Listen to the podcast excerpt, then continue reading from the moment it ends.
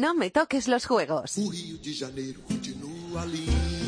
Con Ángel García Muñiz y. Hola, soy Carolina Marín y esto es No me toques los juegos. Y no me los toques porque va a ser el gran objetivo del año y vamos a ir a por el oro olímpico.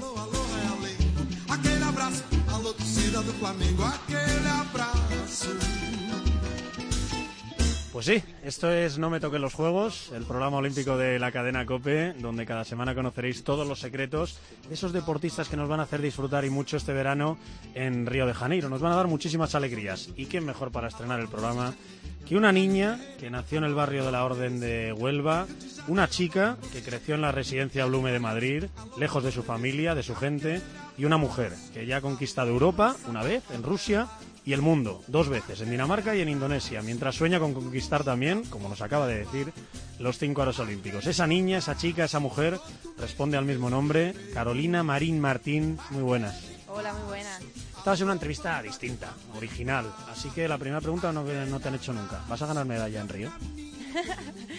Bueno, en- no es una pregunta que, que lo sepa seguro, pero sí que te digo que vamos a ir a por todas. Esta sintonía que está sonando, es la sintonía del programa, se llama Aquel Abrazo, es una sintonía brasileña. ¿A quién te gustaría darle un abrazo?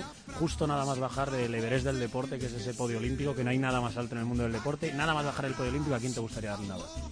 Pues seguramente que a mis padres, porque fueron los que desde pequeña confiaron en mí y fueron los que me dejaron que yo estuviera jugando a badminton. Conseguido que los españoles sepamos que hay más volantes aparte del del coche, que, que- que hay otro tipo de volantes. Efectivamente, así es. Hoy vamos a contarle a la gente qué pinta una novense entre 120 millones de chinos que juegan al badminton. ¿Preparada? Preparada. Venga, pues hoy en No me toquen los juegos, Carolina Marín.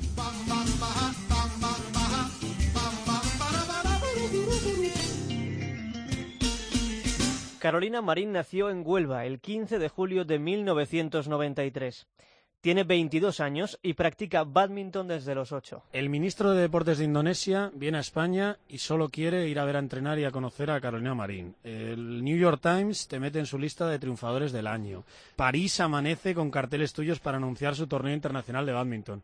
Uf, Pues sí, sí, la verdad que muchas de las cosas que me han pasado ni yo me las creo, porque sobre todo que venga el ministro de Indonesia y, y le hayan dicho que si quiere ver el Bernabéu, que si quiere conocer Madrid y solamente me quiera conocer a mí es algo muy fuerte. ¿y en España ya te paran por la calle? Cuando paseas, que sé que te gusta mucho por Gran Vía o por otros sitios, la gente ya te dice, oye, tú, tú eres la del badminton, ¿no? Sí, sí, sí, sí, además así es, eh, me dicen, oye, tú eres Carolina Marín, se saben hasta mi nombre, para mí eso es muy fuerte. Y bueno, yo antes no, podía decir que en España me reconocían, pero ya estoy orgullosa de, de poder decirlo. Bueno, enseguida contamos cómo has llegado hasta ahí, pero antes eh, vamos a contarle a la gente un momento clave. ¿Recuerdas cierto entrenamiento en el que no te estaban saliendo las cosas muy bien y tu entrenador, para mí el arquitecto de este precioso edificio que has construido, Fernando Rivas, te hizo una pregunta? Sí, sí, así es. Además fue una semana muy dura, eh, un entrenamiento muy duro en el que estamos haciendo multivolante, que nosotros lo llamamos rompepiernas porque son eh, muchos volantes por toda la pista, en el que acaba, pues bueno, destrozado y no lo estaba haciendo bien. Entonces hubo un momento en el que me paró, me acercó a la red y me dijo, te voy a dejar un momento, quiero que, que pienses de verdad en lo que quieres llegar a ser, en lo, en lo máximo que quieres llegar a ser y cuando estés te das la vuelta y otra vez volvemos a empezar. Pues yo me fui, me, me di la vuelta, me puse de espaldas a él y empecé a llorar. Y yo lo máximo que, que podía re- recordar era pues subirme a un podium, eh, escuchar el himno de, España, ver la bandera subir y, y verme en lo más alto de- del podium. Y ya cuando me di la vuelta y vio Fernando que estaba llorando, me preguntó, oye, ¿por qué llora? Le digo, pues porque me ha pasado esto. Y es algo muy fuerte, porque justamente cuando subí al podium europeo, que fue el podium más alto que, que subí por primero, eh, lo recordé. Y justamente cuando bajé le dije, Fernando, que es que he recordado ese entrenamiento, ese momento, o sea, estaba allá arriba y es que lo estaba recordando. O sea que haces caso, y ahora hablaremos de él, a Pablo del Río, tu psicólogo, y visualizas las victorias que vas a conseguir. Sí, sí, sí, sí, además que bastante. Vamos a hacer un poco de memoria. Todo empezó en el barrio de la Orden. Desde los dos años, flamenco, bulerías y sevillanas. Sí, así es, todo a la vez. ¿Te gustaba mucho aquello? Me, me, me gustaba y me sigue gustando, sobre todo porque mi familia creo que, que es algo que lo llevamos en la sangre. Eh, mis primas también estaban en flamenco y, y a mí me encanta reunirme con toda mi familia porque, porque siempre sale el flamenco entre que mi padrino canta, mis primas bailamos y yo también, eh, un primo mío toca el cajón, así que al final toda la familia es muy flamenca. Me voy a apuntar a la próxima fiesta familiar. Pues cuando tú quieras. Y a los ocho años aparece el badminton. Eso es, a los ocho años, pues gracias a mi amiga Laura, que es la, mi amiga con la que íbamos juntas al colegio, a bailar flamenco, eh, y de repente pues me fui un día con ella al pabellón al lado de mi casa, y hasta, hasta aquí. He leído una frase, me gustó porque era raro. La raqueta era larga y la pelota tenía plumas. Eso es, porque era lo típico que nosotros veíamos por la tele, era el tenis, era una raqueta pues mucho más grande, una cabeza muy grande y, la típica bola. Y yo cuando fui al pabellón y me encontré pues, una raqueta muy distinta y sobre todo lo que más me impresionó fue el volante, que en aquellos tiempos yo le llamaba también pluma, como todo el mundo le llama ahora. Y claro, yo vi ese trocillo de corcho con, con las plumas y dije, uy, esto es muy raro. Y eso fue yo creo que lo que me enganchó más. Eh, me cuentan que al principio eras muy, muy mala. Te cuentan y te lo puedo decir yo también, era muy mala, vamos, ya te lo digo yo. Ya te enseñaré un vídeo que eso es mejor ni verlo. Pero muy pronto mejoraste. Y con 12 años, campeona de España y adiós al flamenco, solo badminton. Sí, sí, ya tuve que elegir más que nada porque era lo que más me gustaba y porque también me tenía que, que centrar en los estudios y al flamenco la verdad que me quitaba bastante tiempo. Me dio mucha pena decirle adiós, pero, pero bueno, sé que siempre lo voy a tener ahí. ¿Es cierto que eh, aún conservas la raqueta con la que ganaste aquel campeonato de España con 12 años? Pues justamente la tiene mi padre y, y sí que la conservo con mucho cariño. ¿Del resto? ¿De las del europeo, de los dos mundiales? ¿También conservas algo no? Eh, también conservo algo, sobre todo la, la camiseta con la que gané ambos. ¿Qué recuerdos? Sí, bastante. Y un año después, con 13 años, en otro campeonato de España, nace el matrimonio Fernando Rivas-Carolina Marín. ¿Cómo? Fue algo muy curioso porque yo iba a Menorca, que teníamos el Campeonato de España sub-15, y, y yo sabía que, Fernando iba al torneo, pero no, sabía para lo, para lo que iba. Entonces, bueno, pues me lo presentaron y justamente en cuartos de final yo me enfrentaba contra Beatriz Corrales, que es la segunda mejor de España. Y, y bueno, pues Fernando nos vio algo en las dos y, y sobre todo en mí, que se quedó como diciendo, es que a este diamante hay que pulirlo. Y bueno, pues habló con, con ciertas personas que luego hablaron sobre todo con mis padres y, y conmigo para, pues, para hacer todo lo posible y, y traerme aquí a Madrid. ¿Recuerdas lo primero que te dijo Fernando después de ese entrenamiento o esa conversación con tus padres? ¿Recuerdas lo que dijo entonces Fernando? Uf, no me acuerdo. Lo que sí que me dijo, le dio las gracias a mis padres porque mis padres estaban pasando por un momento difícil de separación y bueno, dejar a tu única hija eh, a 600 kilómetros de casa, pues la verdad que, que ya te digo yo que no fue fácil. A eso voy. Con 14 años, a 600 kilómetros de casa, con esa situación familiar que tú dices, hombre, es una decisión que a la larga todos podemos decir que fue acertada, pero no creo que fuese nada fácil tomarla. No, no, eh, a ver, para mí sí que fue más fácil, porque a mí en cuanto me, me lo comentaron, que me, en cuanto me dieron la idea, yo por favor les pedí a mi padre que me dejara, que era una oportunidad que a lo mejor no se podía repetir, que era única, que por favor, por favor, y mis padres lo dudaron mucho, más que nada por eso, porque no es fácil dejar a, a tu única a hija a 600 kilómetros de casa, es que no es fácil. ¿Cuántas noches llorando las primeras semanas que, llegaste aquí estabas sola? Eh, yo no lloré mucho, pero sí que, que lo echaba mucho de menos. Sobre todo Fernando me lo facilitó mucho el primer año, que me, yo me iba a casa pues un fin de semana al mes, pero mis padres sé que lo pasaron muy mal y a veces todavía lo siguen pasando mal porque, bueno, eh, ya ves a tu hija pues a lo mejor cada dos o tres meses, pero en esos primeros momentos, pues, bueno, mi padre, mi madre me contó que mi padre la vuelta a casa todo el camino llorando, conduciendo, o sea que, es muy fuerte. Bueno, seguro que ahora está orgulloso el bueno de, de Gonzalo. Háblame de esa recta de 100 metros, de cómo te sacaba por aquella época Fernando Rivas, ya cuando eh, creciste un poquito y, y mejoraste aún más, cómo te sacaba esa recta de atletismo y qué te decía entonces.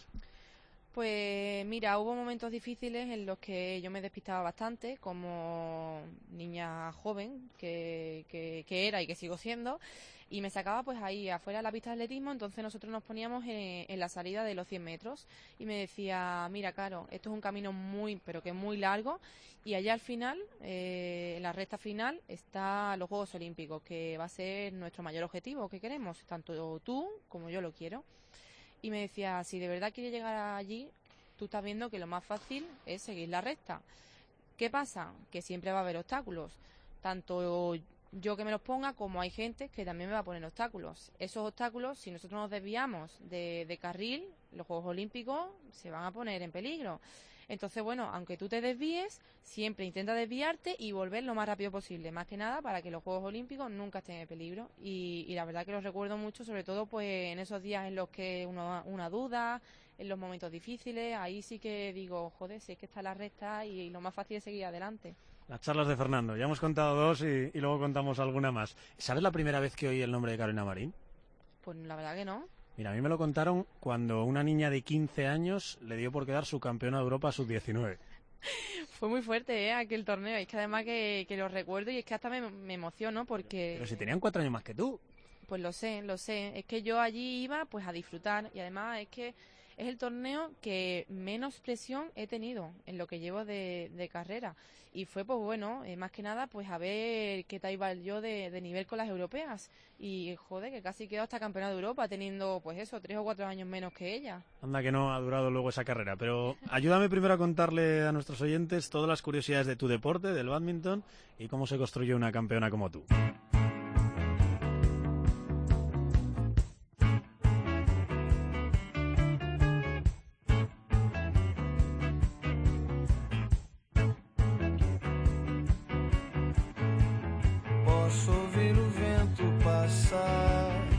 Assistir a onda bater, mas o estrago que faz a vida é curta ver. El badminton es un deporte de raqueta que proviene de Asia. Dos jugadores se enfrentan separados por una red y el objetivo es ganar dos sets de 21 puntos. Se juega con una raqueta alargada y con un volante de plumas que pesa apenas 5 gramos.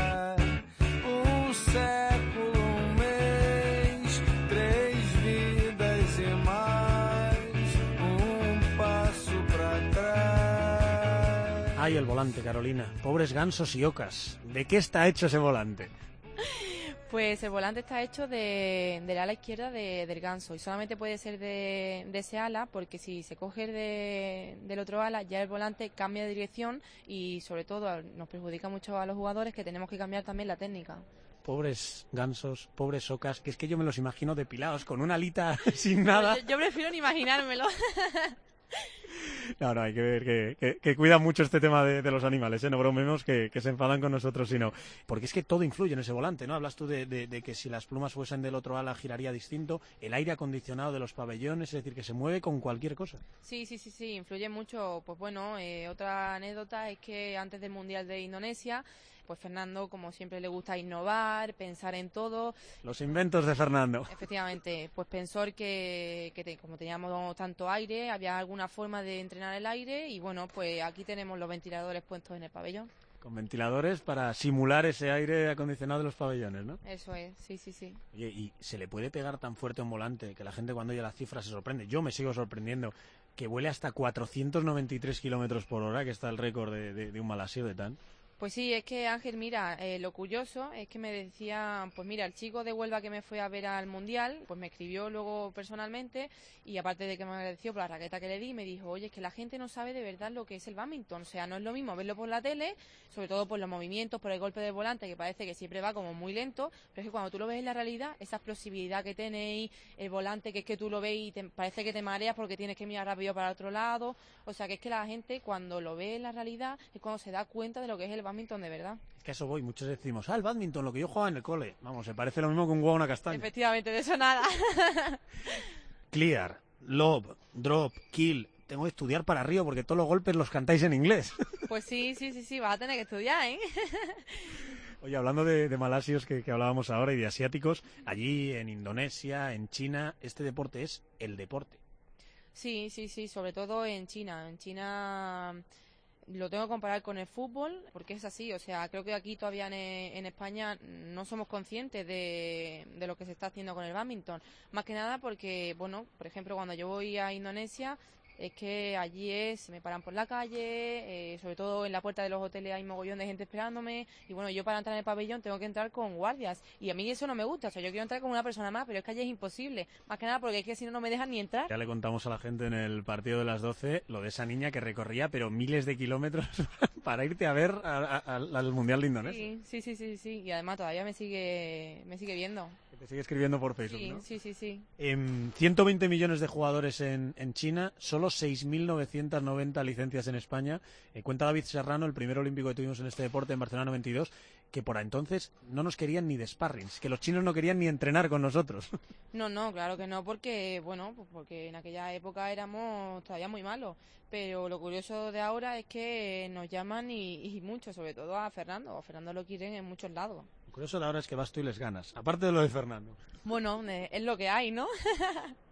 Una curiosidad, hablando de cosas curiosas. ¿De verdad esos gritos de vamos, esas miradas asesinas que le dedicas a las rivales, es para congojarlas?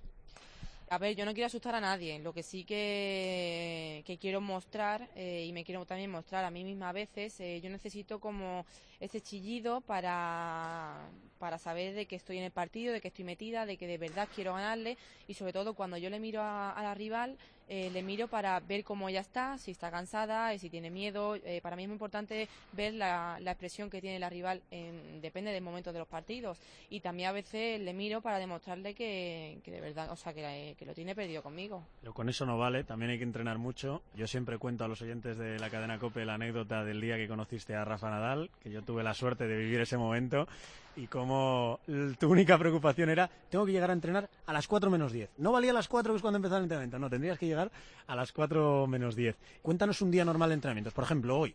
Bueno, eh, a ver, también es que lo, el día de hoy es bastante eh, ocupado. Pues, Perfecto. Eh, yo me despierto a las 7 y cuarto, eh, desayuno un par de piezas de, de fruta, eh, a las 8 menos 20 o menos cuarto ya estoy aquí en el pabellón para calentar, entreno de, de 8 a 10, luego estiro unos 10-15 minutos, justamente hoy me he tenido que quedar aquí para, para hablar unos ciertos temas con, con Fernando.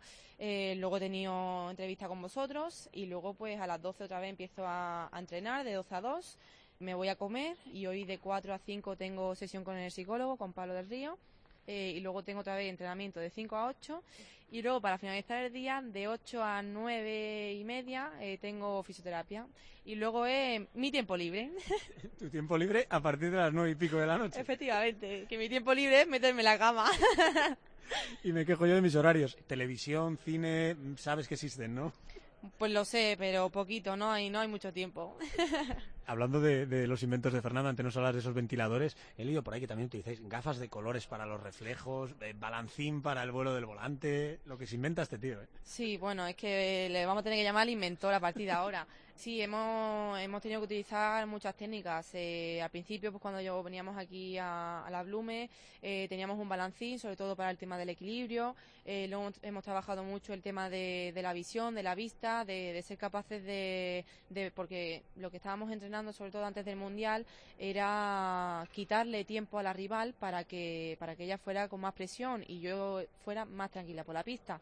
Entonces eso de una forma u otra había que entrenarlo con la vista. Y entrenábamos pues con gafas de colores, con gafas a veces me tapaba un ojo, luego el otro, eh, a veces luego pues por ejemplo me, me deslumbra, miraba fijamente a un foco y luego veía cuánto tiempo veía el volante, o sea que muchas técnicas que hemos, que hemos hecho y que seguimos haciendo. Entre esas técnicas, eh, Pablo del Río, tu psicólogo, eh, un mes antes de ganar tu segundo mundial no podías ni apoyar el pie por una fractura de estrés y al ganarlo te oí decir, me he vencido a mí misma, este mundial lo he ganado gracias a Pablo del Río, mi psicólogo. Sí, sí, sí, sí. Pablo es para mí, bueno, ya lo sabéis, una persona muy importante y, al final es, es algo más que, lo necesito en mi día a día. Eh, más que nada porque me ayudó mucho a, sobre todo, a ser consciente de, que podía, de que aún estando lesionada, de que había que seguir, de que no había, de que por qué íbamos a parar estando un mes del mundial. Bueno, pues si no se iba al mundial, pues había otro torneo, que al fin y al cabo me tenía que recuperar de la lesión. Dice Pablo que él con vosotros no hace tratamiento, que no sois pacientes, que lo que hace es entrenamiento, que sois deportistas.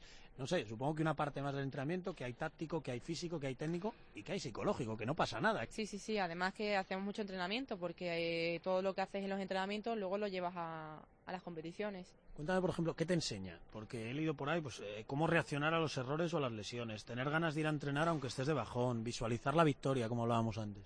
Sí, sí, sí, sí, todas esas cosas. Luego también a superar eh, momentos de presión, eh, momentos en los que pues el marcador va eh, arriba o abajo mía, pues momentos, por ejemplo, vamos a tener que entrenar y, y muy bien el momento de la presión de los medios de comunicación, de vosotros, eh, con el tema de pues Carolina Marín, el objetivo es medalla de Río en de medalla de oro en Río. Sí, y, los y, contadores de medallas, que tú dices que Fernando es el inventor y nosotros solo contamos medallas. Venga, Carolina una, el otro otra, el otro otra. Las apuntamos con una facilidad. Efectivamente, y eso pues bueno, también, también hay que entrenarlo, aunque no lo parezca. Un ejemplo concreto que me gusta mucho dice que hay que sonreír al cometer un error porque eso despista a la rival, que si te cabreas te bloqueas y fallas más. No es que me cabree, me bloquee y falle más, que también puede pasar y me ha pasado muchas veces, sino que al cabrearme yo le muestro al rival eh, una cierta debilidad. Entonces ella se puede crecer y me puede ganar el partido fácilmente. Yo a veces me cabreo, pero reacciono bien para poder estar metida más en el partido. Otras veces me cabreo y me voy del partido, o sea que hay que saber en qué momento. Eh, hay otras veces que, que fallo, me río, pero estoy, mientras me río le estoy mostrando al rival como que sigo estando, o sea que, que como que el error al fin y al cabo es como un punto más y un punto menos, que es lo que hay en el partido. Y la mejor recomendación, mi favorita, que estudiéis, que los deportistas estudien algo, lo que sea, porque si solo viven del deporte y se lesionan, llega la depresión. Dime que sigues estudiando. Pues sigo estudiando. Eh, no, todavía no me he metido a la universidad porque, como veis, tengo un día muy, muy ocupado, pero sí que sigo haciendo mis cosillas. ¿Qué vas a estudiar? Fisioterapia. Como uno que yo me sé. Sí. Luego hablamos de él, no te preocupes. De tu chico. Venga, vamos a contar cómo este proyecto de fisioterapeuta ganó dos mundiales y un europeo.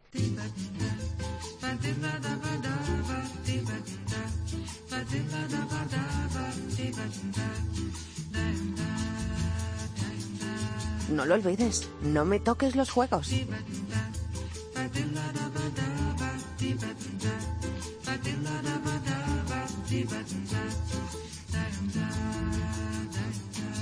Entre 2014 y 2015, Carolina Marín ha sido campeona del mundo en Copenhague, campeona de Europa en Kazán y de nuevo campeona del mundo en Yakarta. Es la número uno mundial y acaba de batir el récord de títulos en un año con seis trofeos.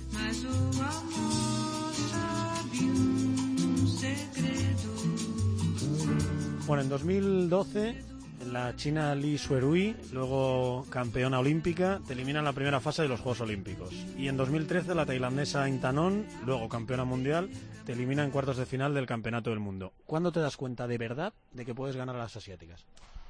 Yo creo que desde que vine aquí al centro de alto rendimiento, a mí lo primero que me preguntó Fernando es que qué quería ser, que era lo máximo que yo quería llegar a ser en mi vida deportiva. Y yo creo que se lo dejé muy claro, teniendo 14 años. ¿eh? Le dije, mira, Fernando, yo quiero ser número uno del mundo, campeona de Europa, absoluto todo, campeona del mundo y medalla de oro olímpica. Eh, me dijo, pues hay que, para eso hay que entrenar muchas horas y, y muy duro. No tiene pinta de ser fácil. ¿no? Y no, no, no, para nada. Y le dije, bueno, pues para eso he hecho el esfuerzo de venir aquí y, y de intentarlo, de, de, ir a por ello. Y bueno, hasta ahora de momento no nos ha ido mal, pero sí que, pues que esto hay que seguir. Llega 2014 y ya cumples el primero de esos objetivos, campeona de Europa. Sí, sí, sí, sí, ya y justamente en 2012 me quedé con un mal sabor de boca porque me hubiera gustado mucho ganar ese europeo, ya que era cuando estaban pues las mejores de europeas, que era la danesa Tine y, y la alemana Julien Chen. Pero bueno, pues justamente, mira, eh, hablando de, de, eso, era muy pequeña, todavía yo no tenía mucha experiencia, sobre todo de competir con las absolutas. Estábamos en el, en el tercer set, yo iba ganándole 16-11 a la, a la danesa y hubo un momento que pasó por mi cabeza para que ustedes veáis lo importante que es estar centrado eh, la hora y pico de partido o todo lo que dure el partido. Hubo un momento que se me pasó, dije, ostras, que es que le gano, que le gano, que le gano, que le gano, y me ganó al final ella 21-19. Y yo me fui con un cabreo diciendo, si es que la podía haber ganado si no hubiera pensado en que ya le, la tenía ganada. Mira, mejor ejemplo imposible para, para la importancia del psicólogo, como decíamos antes. Y luego campeona del mundo, ¿recuerdas qué día quedaste campeona del mundo? Eh, ¿La primera vez? Sí. sí. claro, el 31 de agosto. Pero ¿cómo que lo tienes tan claro? Hombre, pues lo tengo tan claro que y sobre todo tan presente, porque es que ha pasado pues justamente un año y medio, o sea que no ha pasado tampoco mucho tiempo y, y lo tengo muy claro sobre todo para marcarme mi día a día y para recordar todo el esfuerzo que he hecho para de verdad querer conseguir otros objetivos. Sabes que en COPE estuvimos muy pendientes de ese torneo y te puedo asegurar que nadie, y la gente con la que yo hablaba, nadie esperaba que ganases a la China, que en aquel momento parecía intratable. Tú sí, Fernando sí, vosotros creíais que se podía ganar ese partido. Hombre Ángel, yo te voy a decir una cosa, o sea, nosotros pasamos muchas horas de entrenamientos.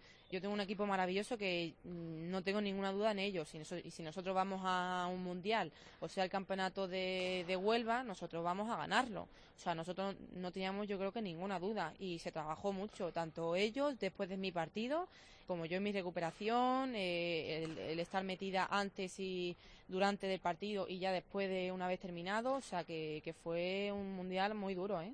Yo tengo muy, muy en la memoria un, un, momento de esa final, que es tercer set ya, el decisivo. 8-11 vas perdiendo, te acaba de hacer seis puntos consecutivos la China y vais a un tiempo técnico. ¿Recuerdas qué te dijo Fernando en ese tiempo técnico?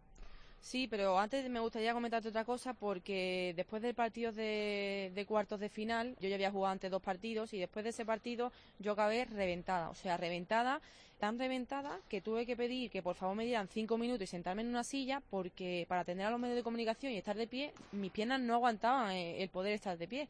Y cuando yo jugué la semifinal, que bueno, fue más o menos asequible en el marcador, y yo ya me vi en la final, o sea, yo mis piernas no podía mantenerme de pie, mentalmente ya estaba bastante cansada y decía, es que esta tía, lo máximo que, ha jugado en un partido ha sido 40 minutos, yo me he llevado dos partidos de hora y pico y yo estaba reventada, decía, esta tía viene fresca, yo estoy reventada, digo, me mete una paliza. Bueno, pues el primer set no me metió una paliza, pero bueno, más o menos, tampoco estaba yo muy fina. Y en el segundo, como tú dices, Ángel, pues íbamos, iba yo 11-8 perdiendo. Bueno, un descanso. Error no forzado, 11-8, un descansito y, y algunas palabras de Fernando Rivas que ayudan a, Ca a, Carolina a orientarse un poco. Y me dijo, si de verdad quieres ganar una medalla olímpica, te tienes que forzar más, más que nada porque si pierdes vas a escuchar el himno de China y si quieres escuchar el himno español tendrás que ganar este partido. Cogió y se fue, ni me dejó hablarle. También te digo una cosa, Ángel, se la jugó porque me conoce muy bien. A lo mejor con otra chica sí no puede actuar, más que nada porque la otra chica pues se, se asusta, se acojona, ¿sabes? Pero yo no, o sea, yo sabe que, que tengo, como aquí decimos los españoles, dos huevos bien puestos y, y fui para adelante. Bueno, este Además, punto va a ser histórico. Ojo. ¡Ahí está! ¡Sí! ¡Sí! ¡Carolina campeona del mundo! ¡Campeona del mundo! ¡Impresionante! ¡Increíble! Llora, llora Sin ella, llora todo el badminton Sin español, esto es increíble. ¡Ha ganado la número uno del mundo! ¿Qué sientes cuando vuelves a oír este audio? Me emociono, me emociono y se me ponen los pelos de punta. Sobre todo me emociono porque yo tenía, como hemos comentado antes, yo tenía confianza en mi equipo y en mí misma de que nosotros cuando íbamos al Mundial lo íbamos a ganar, o sea, íbamos a ir a por ello. El objetivo era una medalla, pero cuando Fernando nos metíamos en semifinales yo tenía la medalla ya asegurada.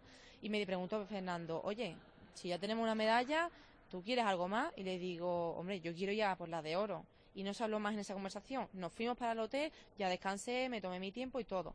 Pero es que lo tenía muy claro. Tu vida cambió. Llegaron las felicitaciones de Rafa Nadal, de Pau Gasol, de la Casa Real, llegaron los autógrafos, llegaron las fotos, eh, llegaron los miles de actos. ¿La Carolina Marín campeona del mundo es distinta a la Carolina Marín anterior?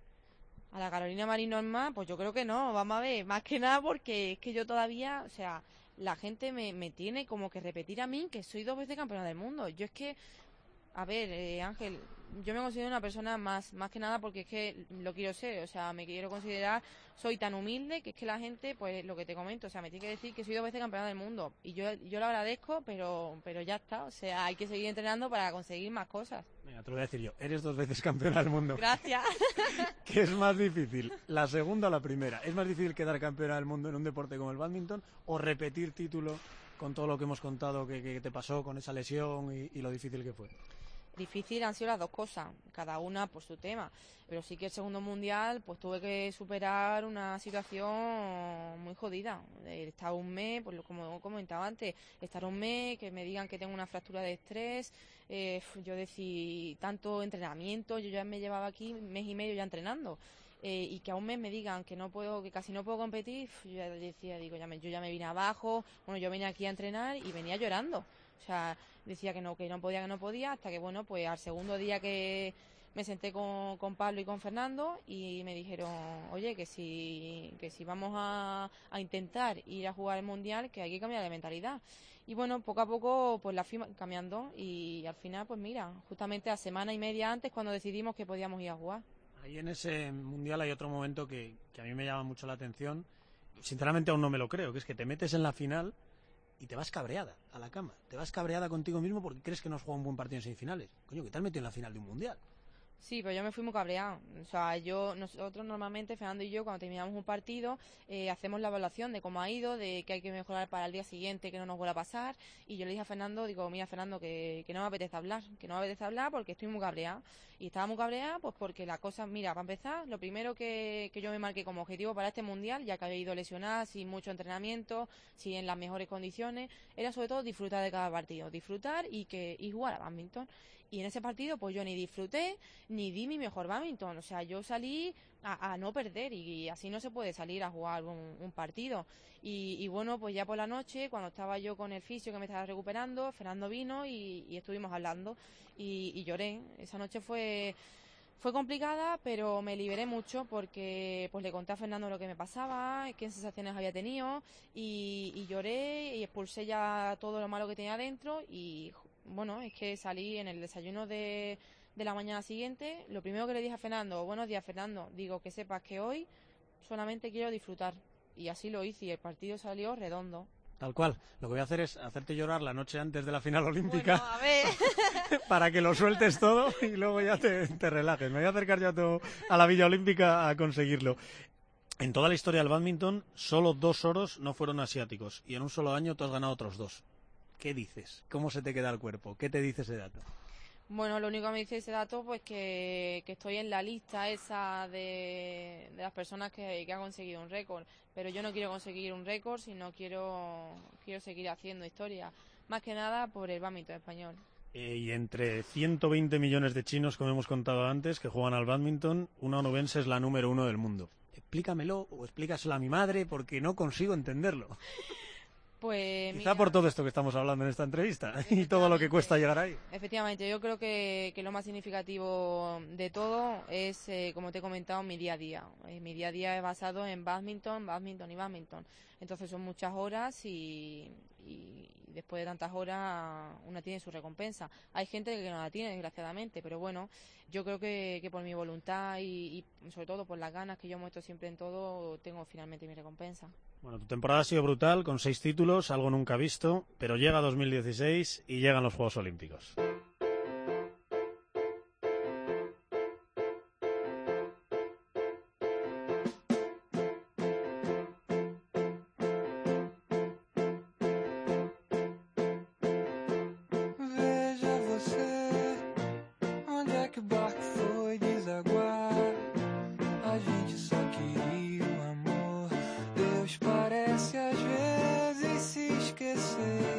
Carolina Marín disputará sus segundos Juegos Olímpicos en Río de Janeiro. Empezará en la fase de grupos y luego se la jugará a vida o muerte desde octavos de final. Sueña con estar el 19 de agosto en la gran final.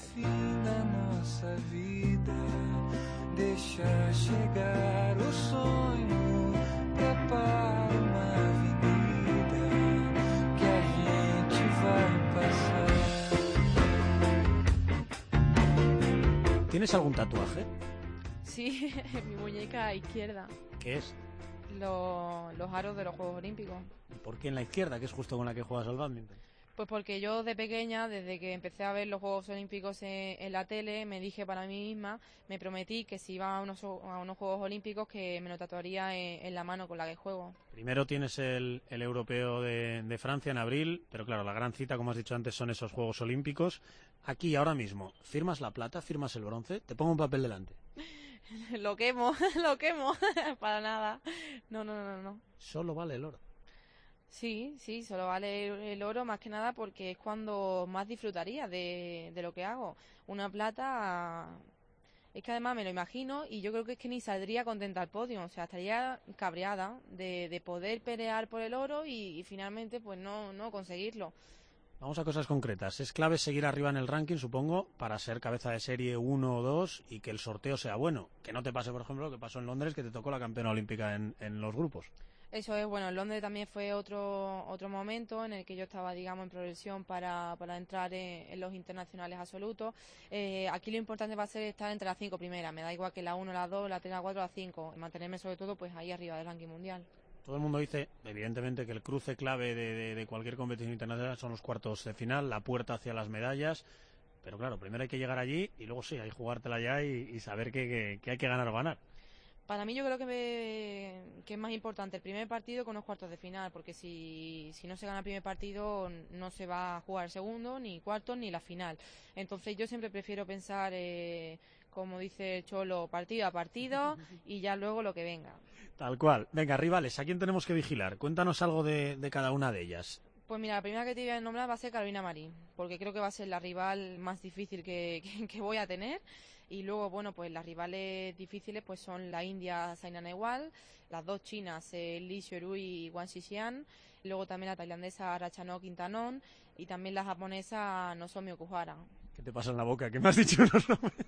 Pues que como son nombres asiáticos, pues Tal cual. Tengo aquí los head to head contra ellas. Es verdad que en los momentos clave las has ganado, pero salvo con una de las chinas, con Wang Yihan, con el resto los tienes todos perdidos. Has perdido más partidos de los que les has ganado. Sí, sí, sí, sí. Y además que, que hubo un momento en el que en el que me quedaba parada porque es que no había forma de ganarle a la China.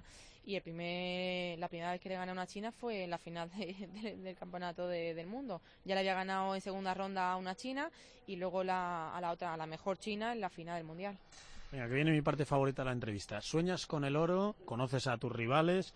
Toca prometer qué harás cuando triunfes en Río. Normalmente proponemos a los deportistas que hagan alguna locura si ganan una medalla olímpica, pero esta vez queremos hacer algo mucho mejor. Bueno, si quieres prometer cualquier locura, el micrófono es tuyo, ¿eh? También. No, no, no, no. La otra vez dije una locura, pero porque era lo primero que se me ocurrió, que era Recuérdala, bañar- por favor. Pero que era mentira, ¿eh? La había recordado, pero era mentira. Era bañarme eh, en la playa de Huelva desnuda con mi medalla de oro, pero eso es totalmente mentira.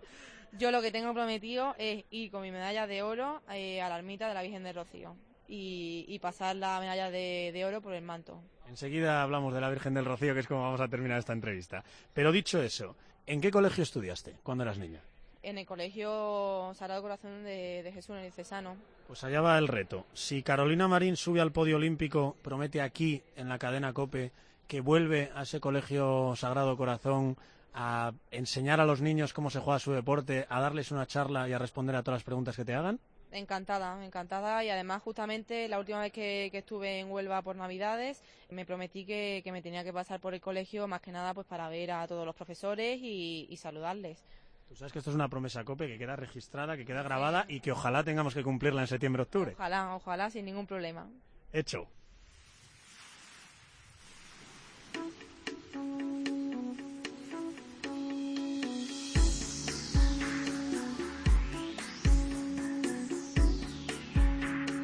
Recuerda, no me toques los juegos.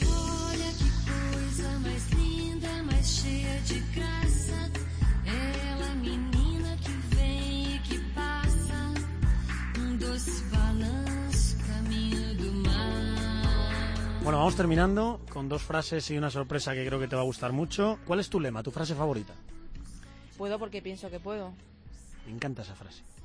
Pues a mí me encanta porque me convence a mí misma de que de verdad las cosas se pueden hacer. Otra frase. ¿Cuántas madres de este país y de otros países te han dicho, oye, que mi hija quiere ser como Carolina Marín? Muchas, muchas, y me sorprendió muchísimo después de- del primer mundial. Como tú has dicho, Ángel, antes, todo cambió a base de ganar el primer mundial. Y lo que más ilusión me sigue haciendo es eh, recibir esos mensajes de los padres y saber que, que sus hijos quieren seguir jugando, quieren jugar, quieren practicar, quieren conocer mi deporte. No imagino muchos orgullos mayores que una niña diga quiero ser como tú. Pues además a mí que la gente me escriba que, que eres mi ídola, que es que yo todavía de verdad que no me lo creo y, y estoy orgullosa de, de poder ser el ídolo de, de muchos niños pequeños. Alguien que también siente mucho orgullo por ti. A ver qué me dices, a ver si te acuerdas de este momento. Doña María, ¿qué tal? Buenas noches. Buenas noches. Carolina, ¿y tienes a tu abuela? Hola, abuela. Hola, cariño, ¿qué pasa, hija? Fue muy fuerte, ¿eh? Bueno, es que me emociono todavía. Es que me ¿Cómo ha puse a visto a su llorar, nieta? es que todavía no me lo muy creo. bien, muy bien. Estoy muy orgullosa de ella. Y nada, abuela, pues que sepa que, que eres la mejor abuela del mundo y que te quiero muchísimo, ¿vale? Igualmente soy mía, te quiero mucho. Es que la quiero mucho, la quiero, me emociono, me estoy emocionando todavía. Es la única abuela que me queda y es muy importante, es muy importante sobre todo porque mi abuela estuvo en los Juegos Olímpicos de, de Londres y me encantaría que fuera a Río, pero no va a poder ser porque, porque Río ya está mucho más lejos. ¿Sabes Pero, qué pasa? Que igual no puede ir a Río porque, bueno, pues la señora ya va cumpliendo años. Bueno. y- y- y- pero vamos a hacer una cosa, que es que la abuela María también ha querido estar en esta entrevista y mira a ver si puedes cumplir lo que ella te pide. Soy María, abuela de, Calo- de Carolina, Concho, que me enreo yo también. ¿eh? ¿Te parece bien que los Juegos Olímpicos repitamos lo mismo que hicimos en el Mundial? Y estos de la radio me dejen llamarte para felicitarte. Muchos besos para mi nieta. Qué graciosa, ¿eh? es que es muy graciosa. Tendrás que ganar el oro para que podamos repetir. Pues tendrá, tendré, tendré que, que hacerlo para que mi abuelilla me, me vuelva a hablar. Has hablado de, de tu abuela, de la única que te queda. Eh, me emocionan mucho esos momentos en los que dices que juegas con la foto de tu abuela fallecida en el bolsillo y que Sí. miras al cielo para recordar también a tu otro abuelo fallecido, Sí. los, de, los de tu parte materna. Mm, Sí, sí, sí, sí. Además que, que siempre los llevo presente porque creo que, que han sido personas muy importantes en mi vida. Bueno, me han marcado mucho, sobre todo de, de mi personalidad y que, y que siempre han estado ahí para, para verme crecer. Mira, antes has hablado de, de esta chica, creo. A ver si, si de esta también te acuerdas. Eh, hola, soy Laura, la amiga de siempre de Caro, la que la animó a apuntarse a badminton conmigo. Y oye, Caro, cuéntale a esta gente porque cada vez que salía al colegio me encontraba una tostada en el suelo de la plazoleta. Qué mala, eh. Mira, Laia, se va soltando, eh, con la radio. Antes daba vergüenza. La última vez que la vi allí en Huelva me decía, ay, qué vergüenza con la radio. Pues era una, una cosa muy curiosa. Además, voy a contar dos cosas. Lo de la tostada es que yo no quería desayunar por la mañana y a mí que me obligan a hacer las cosas, pues yo, yo, tiraba la tostada por la ventana. ¿Cómo que tiraba la tostada por la ventana? Me ha dicho, y la Toñi y mi madre pensándose que me la había comido toda leche y la tostada estaba en el suelo. Pero bueno, hay que pensar bien que seguramente un pobrecito siempre venía por la mañana a comérsela, así que bueno. Bueno, has luego- visto así.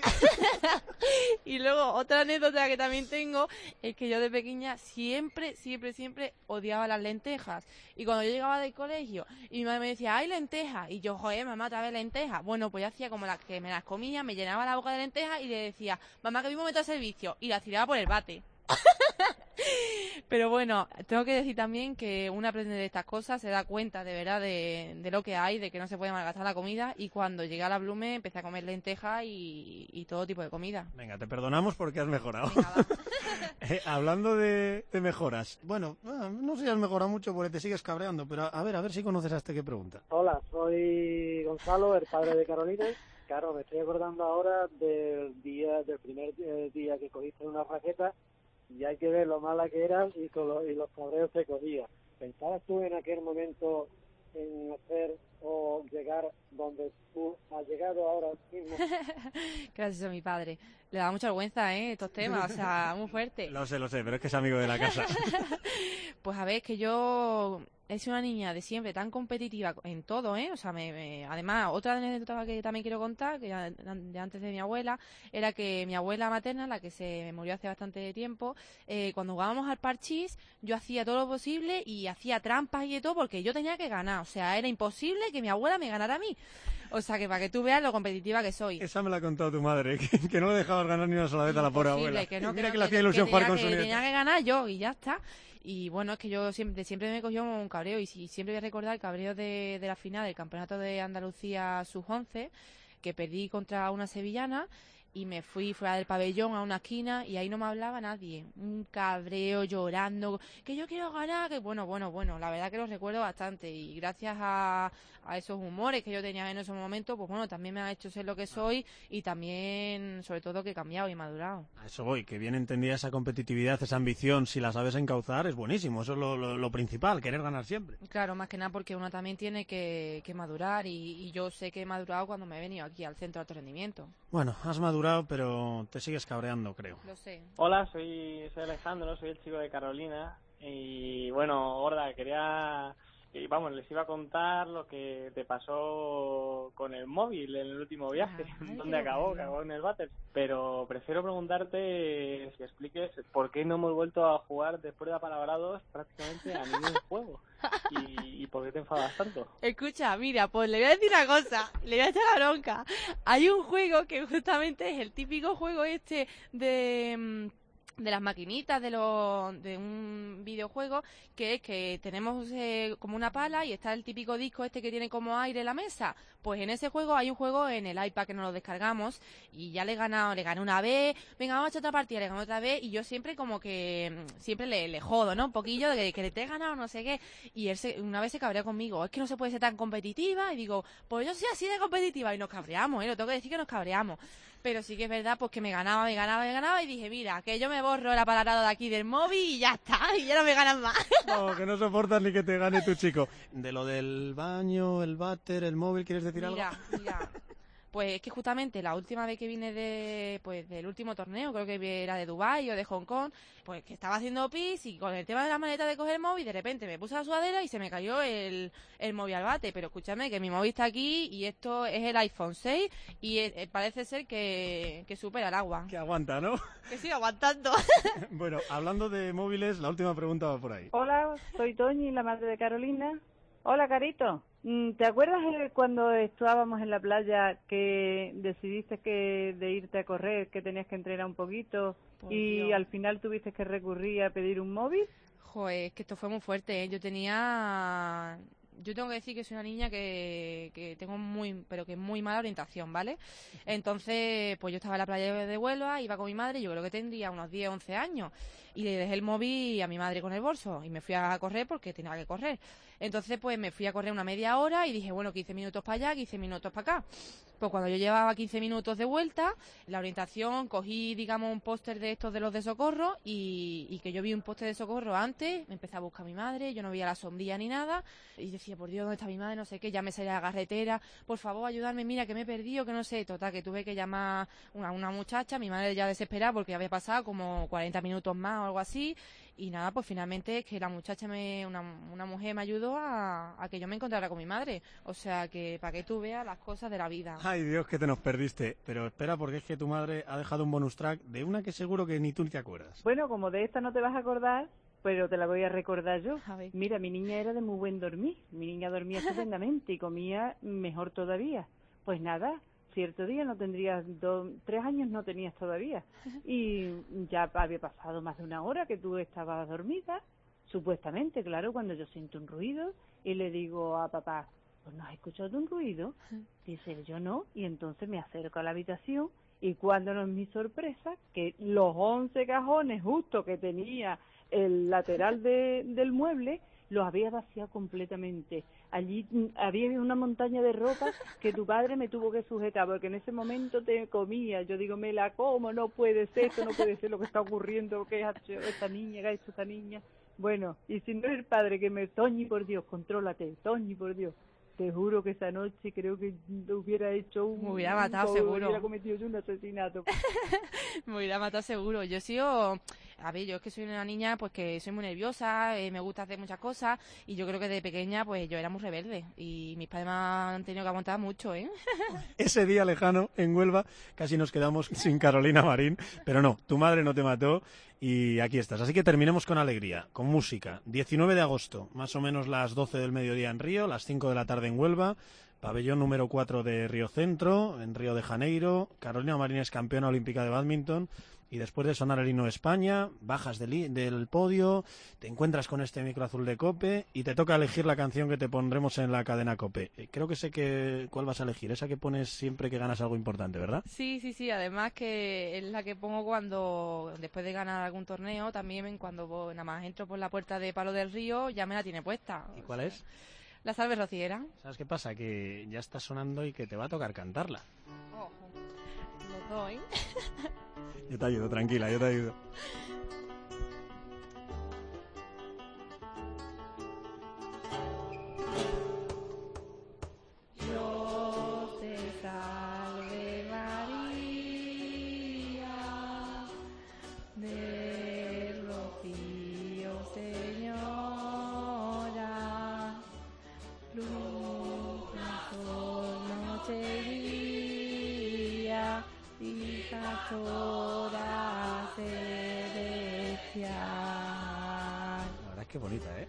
Es muy bonita, yo es que me encanta. ¿Por qué te emociona tanto esta música?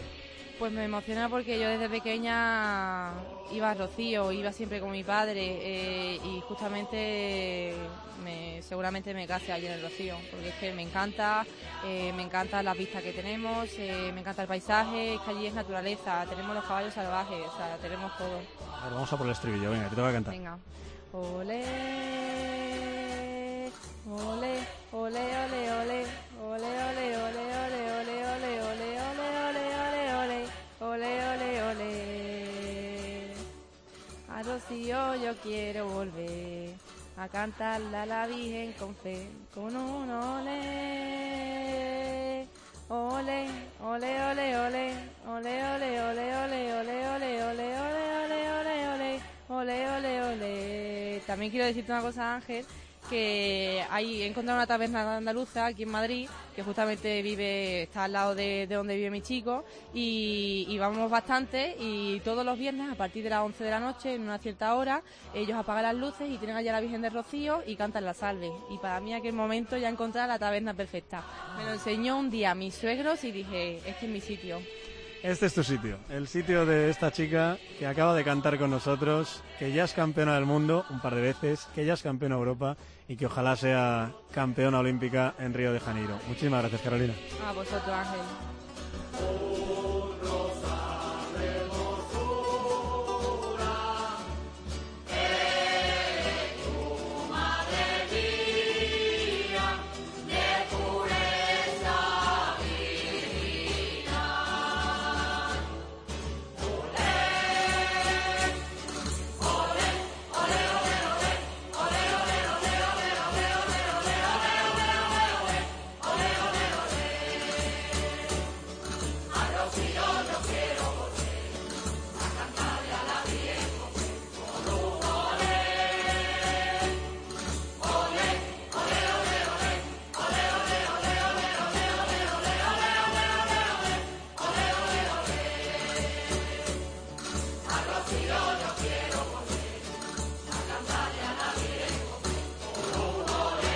Y ya sabes, no me toques los juegos.